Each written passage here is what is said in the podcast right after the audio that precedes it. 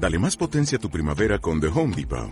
Obtén una potencia similar a la de la gasolina para podar, recortar y soplar con el sistema OnePlus de 18 voltios de Ryobi desde solo 89 dólares. Potencia para podar un tercio de un acre con una carga. Potencia para recortar el césped que dura hasta dos horas. Y fuerza de soplado de 110 millas por hora. Todo con una batería intercambiable. Llévate el sistema inalámbrico OnePlus de 18 voltios de Ryobi. Solo en The Home Depot. Haces más. Logras más.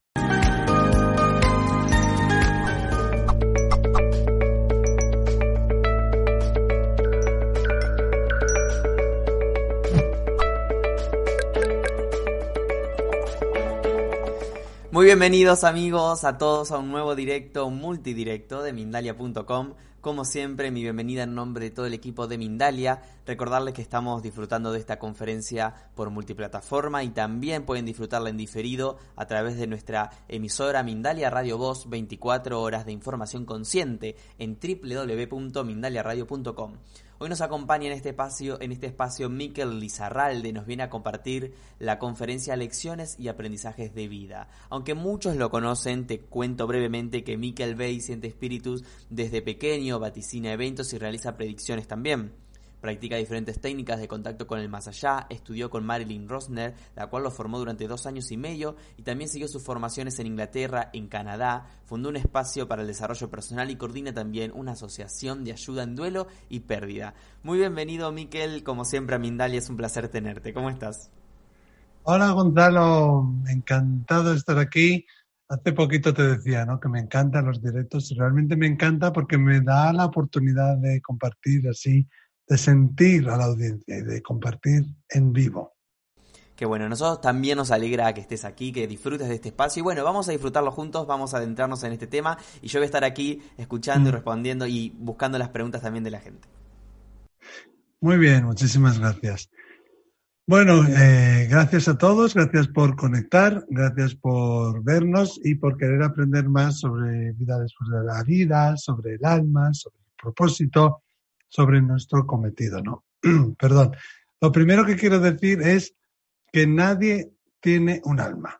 Eso que escuchamos muchas veces, ¿no? De que eh, yo tengo un alma, tu alma, tú tienes un alma, tu alma te dice esto, tu alma te dice lo otro, que sí, vamos a escuchar y podemos escuchar al alma comunicarse, pero yo no tengo un alma, sino que yo soy un alma. Y eso es quizá lo primero que tenemos que aprender a cambiar el chip, ¿no?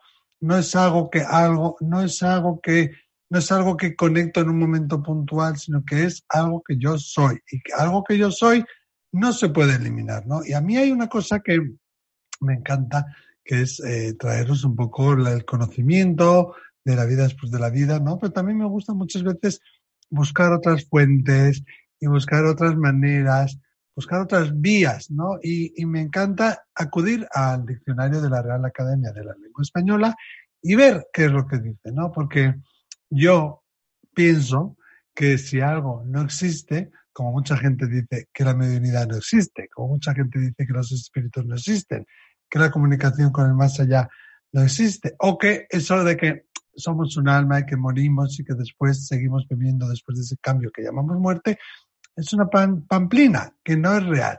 Entonces, ¿por qué necesitamos darle forma y encontrar un significado a algo que no existe? ¿Por qué el ser humano ha tenido que inventar una palabra para algo que no existe? Eso lo dejo ahí para que podáis pensar, ¿no? Y desde ese punto de vista me encanta mirar y buscar qué es lo que dice el diccionario de la Real Academia de la Lengua Española. Y primero voy, boom, y busco alma y dice una cosa muy interesante principio que da forma y organiza el dinamismo vegetativo, sensitivo e intelectual de la vida. O sea, el alma tenemos dinamismo vegetativo, sensitivo e intelectual. ¿Esto qué quiere decir? Que el alma siente, que el alma piensa, que el alma tiene, es dinámica, que cambia, que se transforma y sobre todo, que esto es lo que más me interesa a mí, intelectual, ¿no? Intelectual, que sigue eh, el que la cognición, que la psique ahí no se, no se muere. La segunda acepción dice en algunas religiones y culturas, sustancia espiritual e inmortal de los seres humanos. Mm. ¿Ya veis por dónde voy? Yo soy un alma, tú eres un alma, somos una sustancia, e perdón, somos una sustancia inmortal y espiritual de los seres humanos. O sea que ya yo creo que con eso podemos terminar la conferencia. Somos una sustancia inmortal espiritual. Cuando muere este cuerpo, y ojo, no lo digo yo, lo dice la Real Academia de Lengua Española, en algunas culturas y religiones, es verdad, sustancia inmortal y espiritual. O sea que yo soy mucho más que este cuerpo, yo voy mucho más allá que este cuerpo físico. Y soy una, una sustancia que piensa, eh, sensitiva, eh, y bueno, que, que, bueno, que además eh, puede comunicarse, ¿no? y es inmortal, muy importante. Cuando muere el cuerpo, el alma no muere. Cuando el alma trasciende y vamos a la luz y hacemos esa transición, ese alma que tiene tu intelecto, que tiene tu sensibilidad, que tiene tu carácter, tu personalidad, que la lleva, lleva esa impronta en sí, después va creciendo y va a poder comunicarse y va a seguir viviendo después, porque ya lo dice la Real Academia, no yo. Es, una sustancia espiritual inmortal. Mira, la tercera acepción habla de vida humana, eso no nos, no nos incumbe tanto para, para el tema que tratamos hoy, la cuarta acepción, hay muchísimas, no voy a leer todas, hay 16. Y la cuarta acepción nos dice, principio sensitivo que da vida e instinto a los animales y vegetativo que nutre y acrecienta las plantas. ¿Cómo os quedáis? O sea, ya el alma no es algo intrínseco del ser humano, parece ser. Parece ser que los animales también tienen alma, que, los, eh, que las plantas también tienen alma, que también son alma. ¿Os estoy haciendo pensar o no? ¿Os está aburriendo mucho? Yo quiero haceros pensar, ¿eh? Yo quiero haceros pensar. A veces tenemos que exteriorizarnos y salirnos de nosotros mismos y buscar otros recursos de otras personas. Un día hablaremos de, Platón, de Aristóteles, de cómo ellos veían el alma, porque esto no me lo he inventado yo. El ser humano, sí es verdad que durante una serie de siglos podemos decir, tuvo un retroceso en cómo veían la vida después de la vida, pero, pero en antaño ya se veía como un continuo y como un revivir a la vida eterna. Y, casi todas, si no todas, las religiones o eh, eh, movimientos espirituales ya nos hablan de esa inmortalidad del alma. Pero yo creo que la diferencia es entre no soy o no tengo, perdón, un alma, sino que soy un alma. La quinta acepción nos habla de persona, individuo, habitante, la sexta, sustancia, parte principal de cualquier cosa. La séptima, viveza, espíritu, energía. La octava, aquello que da espíritu, aliento y fuerza a algo. Eh, y la novena, persona que impulsa o inspira. La décima, eh, bueno, cosa que se mete en el hueco de algunas piezas. Bueno, yo creo que lo más importante que quería deciros, ya os lo he dicho. Entonces tenemos un dinamismo vegetativo, que es sensible porque es sensitivo, es intelectual, no muere porque es eterna, porque es inmortal. Y primero hablamos de los seres humanos, pero luego incluimos también a las plantas. Entonces vosotros realmente pensáis, sinceramente podéis entender que alguien venga aquí y que esté perdido sin saber cuáles son sus tareas, cuáles son sus cometidos o qué narices vino a hacer.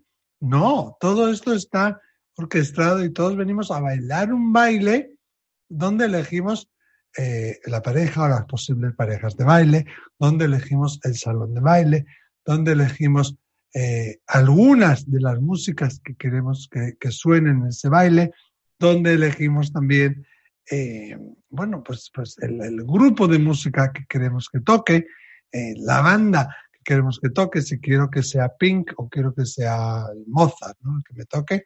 Bueno, estoy haciendo un ejemplo sin más, ¿no? Entonces, cuando yo vengo a este mundo, hablábamos la vez anterior, en, hace 15 días, cómo podemos elegir, cómo organizamos la vida, cómo desde arribita vemos esas lecciones esas vivencias que queremos vivir. Y cuando venimos aquí a la Tierra, pues tenemos la pista de baile, el hotel, el lugar donde va a ser el baile, los invitados, algunos de los participantes así, check, check, check, check, con los que te gustaría bailar, eh, los músicos, algunas de las canciones que te gustaría que sonaran. Pero luego viene el universo Dios, la creación, como lo quieras llamar, que es también parte de tu alma, es parte también de su existencia, y tú eres parte de ella, todos eh, somos chispa divina y no hay casualidades, viene ese universo y dice, bueno, a ver, vamos a ver, aquí hay mucho pop, o aquí hay mucho jazz, o aquí hay mucha eh, rock and roll, ¿no? Yo voy a meter algunas canciones también que le hagan pensar a Miquel cuando vaya a la tierra, a este alma cuando vaya a la tierra esté viviendo esa vivencia, ese baile, con esa orquesta, con esos invitados, que algunos invitados te caen bien, otros mal, con algunos hablas todo el rato, con otros no hablas jamás, pero es un continuo. ¿No? Y estamos interactuando, ¿no? Todos con todos. Eso que dicen que si tú encuentras siete personas, seguro que esas siete personas conocen a su vez a siete personas que se conectan también contigo, que al final todo, todo es un continuo, ¿no? Entonces de repente tú estás escuchando tu canción favorita, estás pasándotelo pipa y estás disfrutando un montón y de repente viene un tostón de canción. Y tú dices, yo, ¿por qué tengo que elegir? ¿Por qué tengo que bailar esto? Me aburre esto. Estoy durmiendo. Estoy bostezando, quiero irme de aquí porque esto no me gusta. O de repente viene una canción que te altera, o de repente viene una canción que te, que te chirría los oídos. Y al rato, a las dos o tres canciones, de repente vuelve otra canción que te gusta. Pero en este caso, no hay una pareja que, que, con la que puedas bailar. No hay una pareja que te guste con la que puedas bailar, ¿no? ¿Entendéis lo que quiero decir? Por un lado está lo que hemos elegido antes de esta vida, ese alma eterna inmortal, eh, intelectual, que sigue pensando que ha venido a este mundo con una serie de, de aprendizajes, de lecciones, pues elegimos la orquesta, todo bien, bien, bien, los compañeros de baile, que ya digo, los invitados con los que a veces bailamos, a veces no, con unos hablamos más, con otros menos, pero todos esos invitados, toda esa gente que te rodea, los que se, los que interaccionan contigo y a su vez los que están conectados con ellos, son, pueden ser y serán parte de tu familia de almas, lo cual se van a asegurar tu familia de almas que tú realmente realices tu misión, que tú realmente vivas tu misión de alma. ¿Sí? Me seguís hasta ahí. Y de repente tenemos que aguantar canciones pues, que no nos gustan. Entonces, ¿cómo podemos sortear esto? ¿Cómo podemos llegar al final del baile? ¿Cómo podemos llegar al final del día sin que nadie me pise, sin que me aburra, sin desviarme y sin salirme de la pista de baile, porque eso es otra de las cosas que ocurre, que cuando yo vengo a la Tierra y estoy en esta pista de baile, a veces elijo los compañeros no muy adecuados. O a veces se me olvida que estoy en la pista de baile y que he venido a bailar y me salgo de la pista de baile. Todo eso tiene que ver con el libre albedrío y el libre albedrío es una de las mayores bendiciones y uno de los mayores regalos con el que hemos venido aquí a, a esta tierra. Pero es que se nos, ocurre, se nos olvida, ya una vez que pasan ocho o nueve años de nuestra existencia en la Tierra, empezamos a olvidar, empezamos como a, querer ser quien los demás quieren que sea. Y yo, y yo creo que eso es un fallo de los seres humanos que tenemos, ¿no? Que nos cuesta decir que no, nos cuesta poner los límites, si decimos que no, a veces se ve como un acto de egoísmo o a veces se ve como algo ¿sabes? Como que no es correcto hacerlo, que es políticamente incorrecto, que es mejor decir que sí y luego hacer que no. Entonces, eh, nos cuesta como ser reales y ser verdaderos con nosotros mismos. Sin embargo, eh, siempre va a haber ahí una vocecita interior que te está diciendo, sigue este camino, sigue este camino, sigue este camino. Y esa es la única manera de llegar al final del día, de terminar el baile y de terminar tu propósito. Todo el mundo aquí tenemos un propósito. Todos hemos venido con lecciones y también con eh, misiones, con lo que yo llamo aprendizaje y también con, con las lecciones. Y, eso, y esos aprendizajes nos van a ayudar a llegar al final del día. Nos van a, a, ayudar a elegir compañero o compañera de baile. Nos van a ayudar los aprendizajes, bueno, pues una vez le he pisado el pie, me va a ayudar a no volverle a pisar porque le molesta me va a ayudar también, esas lecciones me van a ayudar a no bailar con el más torpe del baile o a no elegir aquel que nunca quiere bailar, ¿no? ¿Entendéis este símil, me imagino, no? Es un símil, es una analogía que nos habla de el baile que hacemos en la Tierra, el baile que vivimos aquí en, en este planeta Tierra, como almas que somos nada más y nada menos que chispas divinas. Imaginaros cómo cambiaría nuestra vida si desde pequeñitos, en lugar de decirnos o de decirle a nuestros hijos, eh, eh, cuidado que te quemas, eso no lo hagas que está mal, eh, tienes que sacar mejores notas, no eres suficientemente alto, debes de ser más rápido, tienes que correr más, tienes que actuar así, tienes que actuar así. Imaginaros que desde pequeñitos los agarramos y les decimos, gracias. Gracias por venir a esta familia. Gracias por elegirnos, porque que no se te olvide que ese alma te ha elegido a ti para enseñarte que hoy en día hay unas almas que enseñan muchísimo, fantásticas y maravillosas, pero también vienen a aprender de ti. Tu ejemplo y tu rol es lo que va a marcar después cómo van a ser en la vida en muchos aspectos. Y luego tenemos lo que es la epigenética, ¿no? La influencia del ambiente sobre la personalidad. Con lo cual eso es también muy, muy importante, ¿no? Pero además de eso vamos a decirle, eres divino, eres armónico, eres una chispa divina, eres parte de Dios, eres esencia divina y, y, me has elegido a mí. Y vamos a, obviamente, darle un rigor y darle una educación, pero no actuar tanto desde, desde el ataque o tanto desde, desde la, la, cultura de castrar, ¿no? Como digo yo.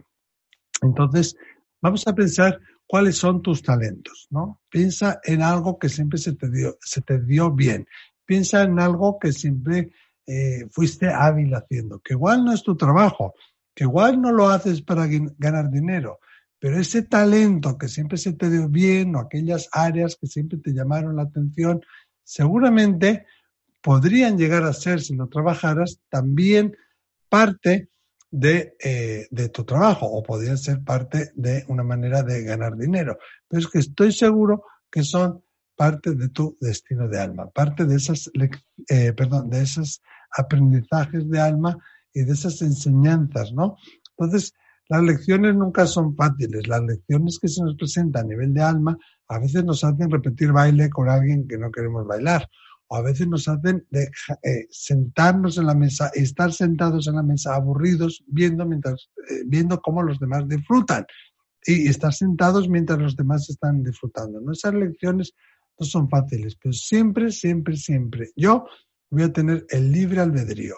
Siempre voy a tener la decisión propia de decidir si acepto esa lección, si acepto ese aprendizaje.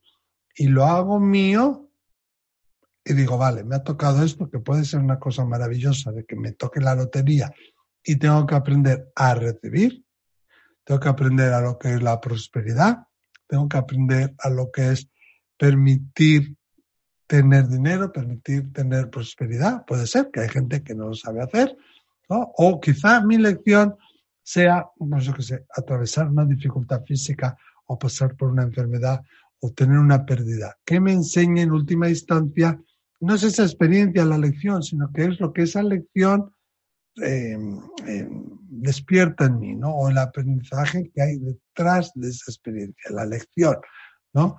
No el accidente, no la enfermedad, no la pérdida, no ganar la lotería, sino lo que vas a hacer después con eso. Y ahí entra algo que es fantástico que todos tenemos en esta tierra, que es el libre albedrío. Y también entra el ego. El ego te puede estar diciendo, mm, esto, vete por aquí, el diablillo malo, ¿no? Vete por aquí, vete por allá. También es verdad que hay una parte del ego que es buena, que necesitamos para enfrentarnos a veces ante las injusticias. Claro que sí. Pero cuando eso está descontrolado, cuando eso no, no, nadie lo ata en corto, entonces es cuando realmente puede ser perjudicial para mí o cuando hay una serie de superioridad, ¿no? Entonces, eh, es muy importante eso de, de mirarse dentro, ¿no? Y, y de escuchar qué puedo hacer yo con esta situación. Se me presenta esta lección, la lotería, la enfermedad, la pérdida, la que sea.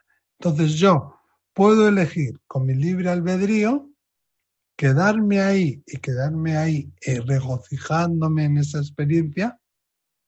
No, imaginaros un taxi que os viene a buscar y tiene ya la subida de bandera y el taxímetro muy alto y muy rápido. Entonces tú puedes elegir quedarte dando vueltas, dando vueltas, dando vueltas en ese taxi, de tal manera que el taxímetro va a ir sumando, sumando, sumando, sumando, al final no vas a saber ni por qué estás en ese taxi, ni hacia dónde vas, ni cuándo te montaste, ni por qué te montaste. Al final, lo único que vas a saber y de lo único que te vas a acordar es del monto tan alto que tienes que pagar al taxista. O puedes decir, mira, se me ha presentado este taxi, me tengo que montar sí o sí, pero voy a hacerlo rápido. Le, mm, le voy a meter prisa al taxi, le voy a coger la ruta más corta, lo voy a hacer, me lo voy a quitar de encima lo más rápido posible, de tal manera que voy a pagar ya el precio lo, más barato posible y, ya me olvido. Y ya lo he hecho. Entonces siempre va a haber una parte en esas lecciones de crecimiento personal, de crecimiento espiritual. Y eso tiene que ver mucho con el libre albedrío y tiene que ver mucho con cómo te tomas esas lecciones. Si decides ignorarla y procrastinar, dejarlo para mañana, y mañana se hará más grande, se hará más grande, porque las hierbas malas, cuando no las quitas, crecen más. Tú por no subir al taxi, el taxi no se va a marchar y va a seguir esperándote y corriendo el taxímetro. O vas a elegir montarte y no hacer nada con ello, dar vueltas y vueltas y vueltas y estar perdido, o vas a elegir aprovecharlo, vivirlo en el tiempo más eh, corto posible, de la forma más correcta y de la forma más diligente posible, de tal manera que sea el menor daño colateral posible.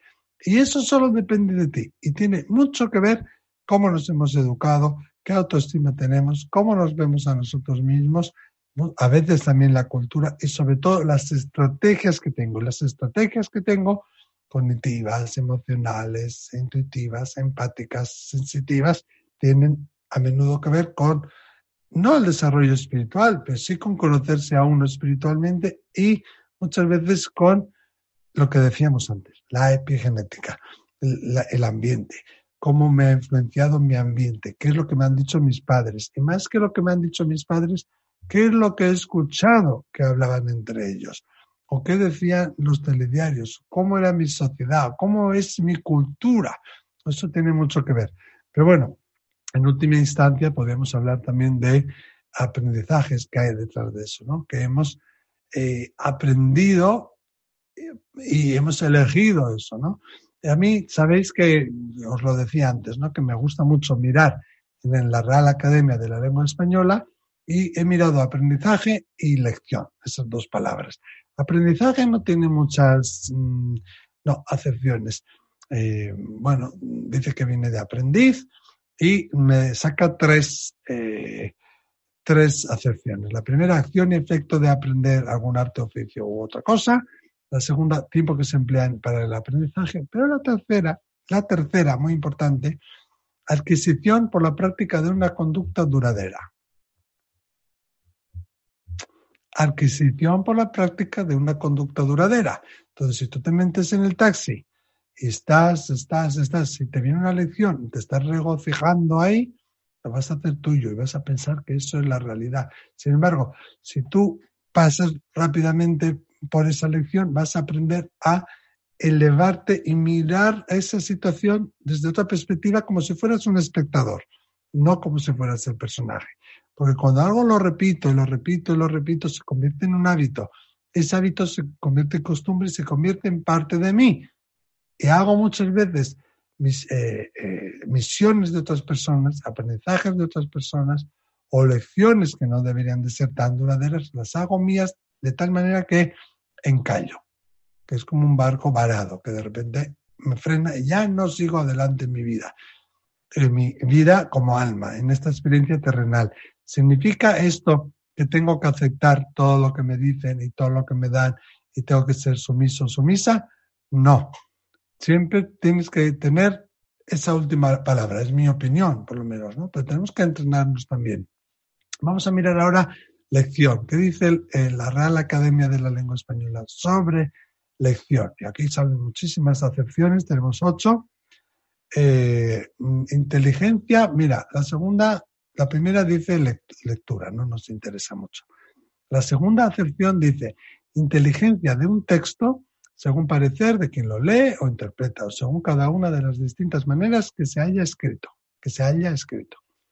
Bueno, la tercera, instrucción o conjunto de los conocimientos teóricos o prácticos que de cada vez da a los discípulos el maestro de una ciencia, arte, oficio o habilidad.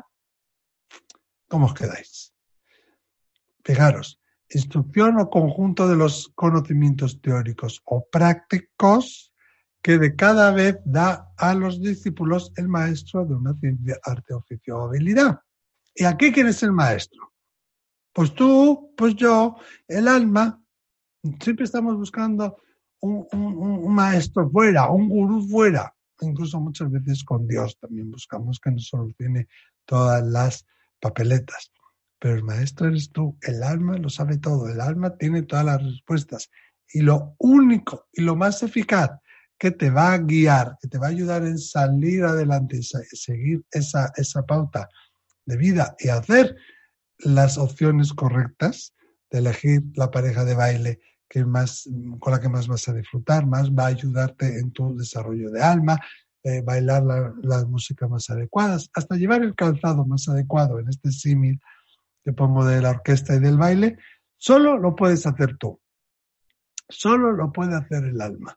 Claro, tenemos guías, tenemos protectores, tenemos seres queridos que nos acompañan, claro que sí, que nos pueden dar pistas, nos pueden orientar, pero no hay nada más poderoso que tú mismo. Yo cuando los alumnos, por ejemplo, que están haciendo eh, un curso con nosotros, ¿no? Y, y, de repente reciben un mensaje o reciben un símbolo y quieren interpretarlo, me preguntan a mí y, yo puedo dar mi simbología de lo que yo siento o de lo que yo he visto con la práctica que puede generalmente simbolizar eso. Pero en última instancia, el único traductor válido para ese símbolo, para esa experiencia, es el que lo ha recibido. Y tenemos tantas distracciones del mundo exterior que se nos olvida que nosotros somos eso, somos el maestro, somos el único que realmente puede traducir ese símbolo. Eh, o perdón, esa experiencia en este caso, ¿no? Ya estaba yo con el, con el alumno, ¿no? Entonces, saber que soy, bueno, no es todopoderoso la palabra, pero sí omnisapiente en el sentido de que toda esa sabiduría, todas las puertas posibles, todas las experiencias posibles están en mi interior. Y las tengo yo.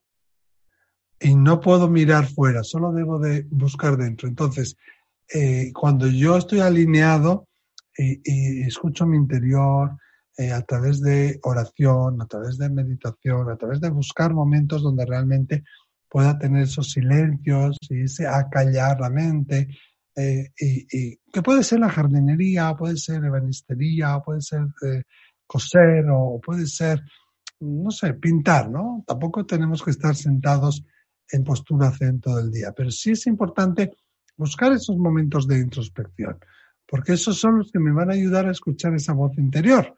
Y esa voz interior es la que me va a dar las, las pautas sobre mis guías eh, de aprendizaje, sobre mis pautas de lecciones de alma, ¿no?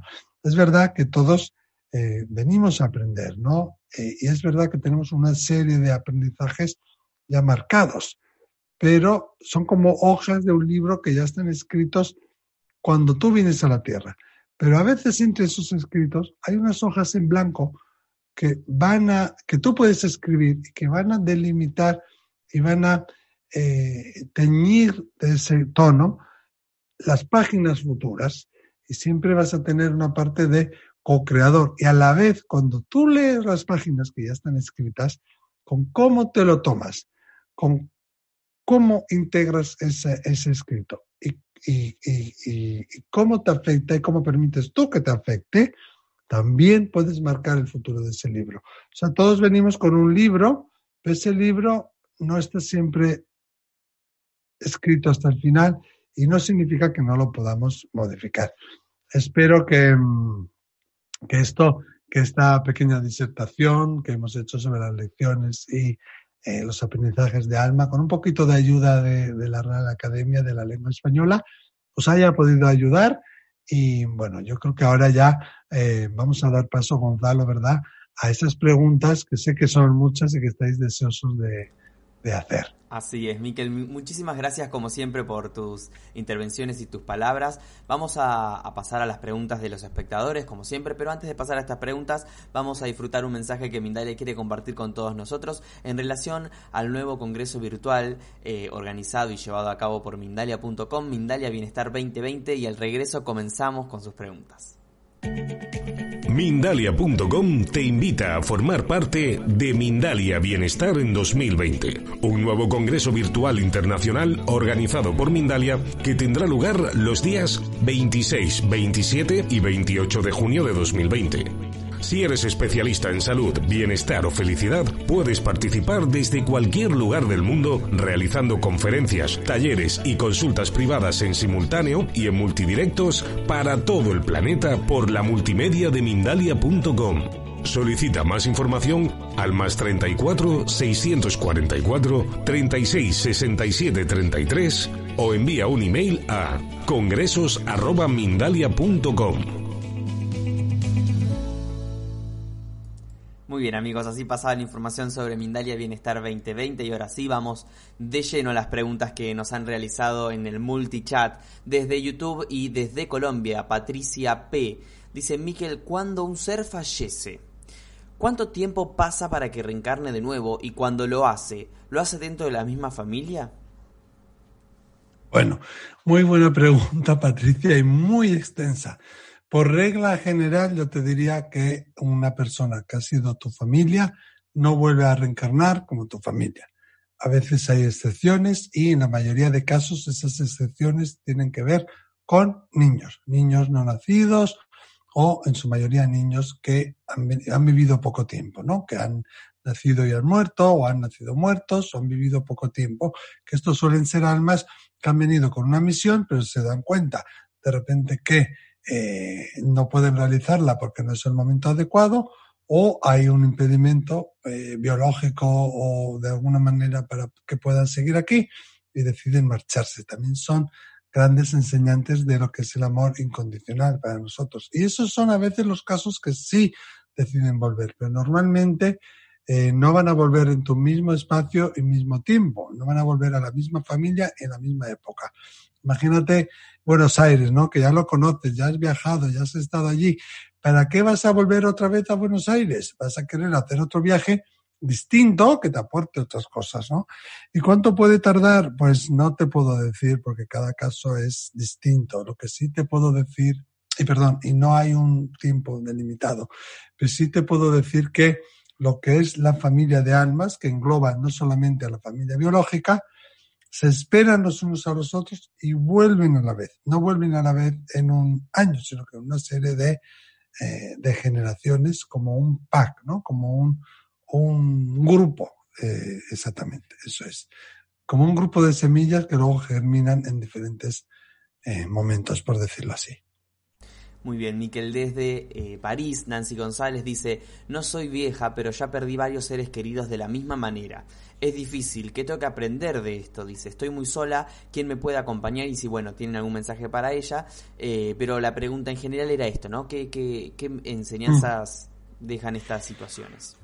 Claro, habría que estudiar tu caso más concretamente, con más datos, Nancy, seguramente. Entonces, eh, me faltan un poco de datos Mm, primero cuando una persona, y esto va a sonar un poco duro quizás, pero cuando una persona elige morirse contigo, cuando una persona elige morir a tu lado, eh, que a veces pensamos que qué faena estaba yo, pues qué faena se murió conmigo, qué pena, ¿no? Pues es un acto de, de honor. Ese alma, ese ser, te está haciendo un acto de honor y te está dando, y de honra, y te está dando el lugar de honor dentro del linaje familiar, sobre todo si esa muerte ocurre en una fecha importante, ¿no? En tu cumpleaños o en víspera de cumpleaños o algo así. Pero ya el elegir morir contigo es un acto de honor, que a veces también eligen marcharse sin que estemos nosotros, porque el tema de las emociones y el tema de los sentimientos que nosotros sentimos eh, les, les, cuesta eh, desapegarse porque sufren por nosotros. Entonces, eh, eligen marcharse en un descuido que nos hemos ido al baño, ¿no? Entonces, en el caso concreto tuyo, tendría que saber más datos, pero, y quizá no soy yo el adecuado, ¿eh? que tiene que hablar de qué lecciones aquí, lo que tienes que aprender, pero quizás puede ser el desapego, quizás puede ser el ayudarle a morir, el ayudarle a marchar, el ayudarle a tener un tránsito mejor y, que se marche, se marche con, con, menos sufrimiento, con menos dolor, ¿no? Porque es duro, a veces a mí me llaman de hospitales, me llaman las familias, es duro eh, estar ahí, pero a la vez es muy gratificante ver que esa persona le has quitado días o semanas de sufrimiento, ¿no? Porque le has ayudado a abrazar su verdadera esencia. Eh, me dices que estás muy sola y a mí eso me preocupa porque ahí denoto otro, otros sentimientos distintos que quizás sería bueno que te lo mirara un especialista o algún tipo de terapeuta, eh, pero en realidad no estás sola porque nadie estamos solos, todos tenemos a nuestros seres queridos y a nuestros guías y protectores que nos acompañan. Solo hay que aprender a saberlo escuchar, solo hay que aprender a aprender a escuchar, solo hay que saber y querer escuchar y ellos van a siempre, siempre interactuar contigo. Em, pero sí te puedo decir que, que si tú los, los llamas y tú les pides que te acompañen y que ellos mismos te digan la respuesta del porqué de esto, ellos mismos te lo van a, a decir. Espero que esto te sirva, Nancy. No puedo decirte más porque me faltan datos, pero espero que te haya servido de ayuda.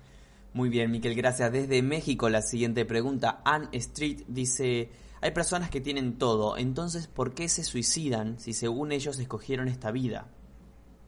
Ya. Uf, bueno, eso de que sabe, tienen todo, habría que mirar cada caso, ¿no? Porque eh, hay una frase que, se, que digo yo mucho, que nunca sabemos lo que aprietan los zapatos de los demás hasta que nos los ponemos. Y desde fuera es muy fácil decir que lo tienen todo. El suicidio, vamos a decir, personas que se marchan voluntariamente o que deciden marcharse voluntariamente, eh, no es fácil. Cada caso es distinto. Eh, habría que ver si hay una depresión, si hay un trastorno psicológico, un trastorno de personalidad, si hay un fallo cognitivo, porque si es verdad que cuando hay una, una distimia, distemia, una depresión mayor o hay otro tipo de trastorno, pues se sienten que no tienen fuerza, ¿no? que no tienen capacidad y suelen ser reincidentes en la mayoría de casos.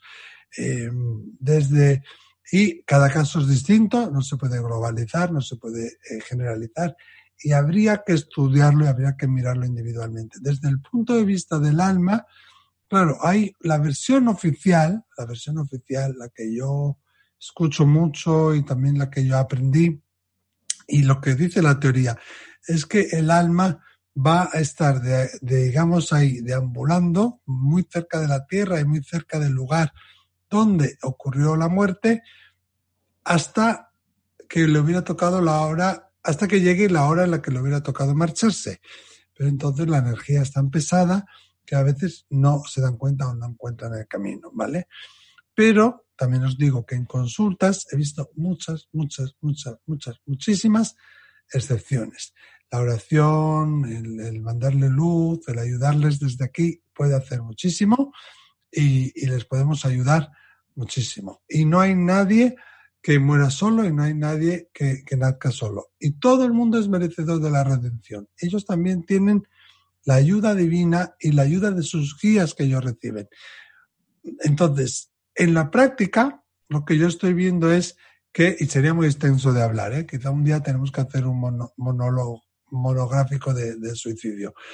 Pero eh, en mi experiencia en la práctica, desde el punto de vista del alma, a veces se sienten incapaces. Son personas muy sensibles, muy intuitivas, muy sensitivas, que sienten que no encajan en este mundo material, en este mundo de energía más pesada y se deciden marchar porque con esta pesadez no pueden realizar su misión o se sienten impotentes o a menudo puede ser incluso un sacrificio a alguien que se va voluntariamente para evitar un mal mayor a alguien de su familia o para cortar un patrón repetitivo que se está repitiendo en la familia. O sea que eso que tienen todo es muy relativo, porque quizás no tienen la felicidad interior.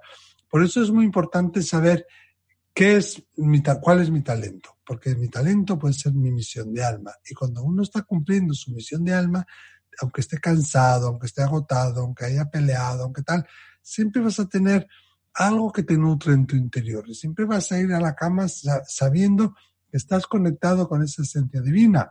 Pero a muchas de estas personas eso no lo sienten, ¿no? Y sienten mucho desespero, mucha desesperación, mucha soledad. Y yo creo que nos falta compasión también para este tipo de, de personas. Entonces es difícil decir por qué lo hacen, pero desde el punto de vista del alma, no es verdad, no es siempre verdad que estas almas se quedan perdidas. Y sí es, sí es verdad que normalmente hay que ayudarles más y que mm, se ven distintos cuando se comunican y que no están del todo como los demás, pero no es verdad que no vayan a la luz y que no estén en la, luz, aunque igual quizás su proceso sea distinto. Espero que te sirva esto, Anne. Gracias, Miquel. Nos quedan pocos minutos, pero vamos a incorporar una última pregunta. Desde Colombia, si nos preguntan si es verdad que los espíritus pueden poseer un cuerpo o si no es verdad, si es un mito. Bueno, desde mi experiencia eh, te diría que no, que no es verdad. Eh, esta es una pregunta que muchas personas me, hacen y también me critican mucho luego por YouTube en los comentarios de que miento, de que no digo la verdad, que hay no sé qué seres que te secuestran, tal. Eh, y hay una cosa que no se nos debe olvidar. Esto, vamos a utilizar esto. Como seres humanos hemos venido a la Tierra a, bueno, con un montón de, de misiones, de lecciones, de, y con muchas herramientas. Y esta es la razón, la cognición es una de ellas. El mismo ejemplo que pongo siempre. ¿Puede usted, señora o persona de Colombia, meterse en este vaso de agua? ¿Puedo yo introducirme en este vaso de agua? Entonces, ¿por qué pienso que un espíritu puede hacerlo, ¿no? La idea de la posesión es muchas veces la obsesión con la idea de la posesión. O sea que yo no, yo te diría desde mi experiencia que no. Eh, incluso cuando he hecho trance, cuando he hecho trance profundo, cuando he hecho trance hipnótico profundo, tú siempre estás en control. En el hipnótico profundo no eres consciente de lo que está ocurriendo, pero en los demás casos si eres consciente de lo, que está ocurriendo. Es como si tu conciencia saliera y se quedara aquí. Y es, de hecho muy, muy guay, ¿no? Una sensación muy chévere, como decís en Colombia, y entra aquí el espíritu, ¿no? Eh, pero no es que entre, sino que se pone así pegadito a ti y utiliza tus eh, manos, tu voz, tus ojos para comunicarse. Entonces, eso que entre en ti y que se apodere de ti, jamás lo he visto y desde mi experiencia yo te diría que no es viable, que no es posible y que a veces esos, esos miedos que tenemos son producto precisamente de esas películas que vemos o de un, un entendimiento del mundo espiritual equivocado. Porque el mundo de los espíritus jamás, jamás, jamás va a querer hacerte daño, ni va a querer que tú le hagas daño a otra persona. Al revés. Y tampoco tienen la capacidad. O sea que espero que, que te haya podido ayudar. Me quedaría hablando de este tema muchísimo, pero no tenemos tiempo. Miquel, muchas gracias. Eh, vamos a poder hablar de esto en otras intervenciones. Agradecerte por estar aquí. Nos quedan dos minutos y quiero que los aprovechemos para hacer llegar los comentarios finales.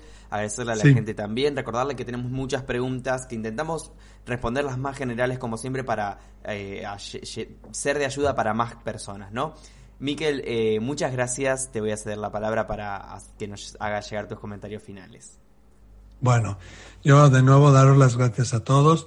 Espero que nos haya hecho pensar un poquito más y que nos haga buscar, ¿no? En nuestro interior un poquito más para aprender sobre la vida real. La vida no esta terrenal, sino la vida global y que cuando uno se vaya va a seguir viviendo y va a seguir encarando a las personas y a las situaciones que, que trató bien y que no trató bien, que encaró o que no encaró, y que esto no se acaba aquí.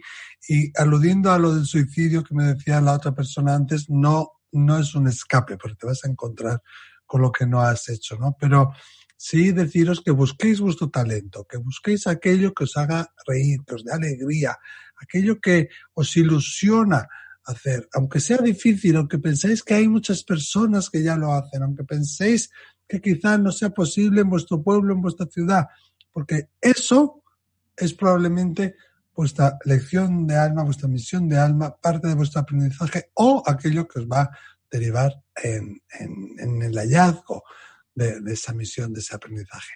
O sea que espero que os haya gustado. Os mando un beso muy fuerte. Seguimos viéndonos por aquí, por Mindalia cuando queráis. Gracias. Muchas gracias, Miquel, como siempre. Y desde acá saludamos a España, México, Argentina, Colombia, Estados Unidos, Bolivia, Alemania, Costa Rica, Venezuela y seguro algún país más que nos queda en el camino.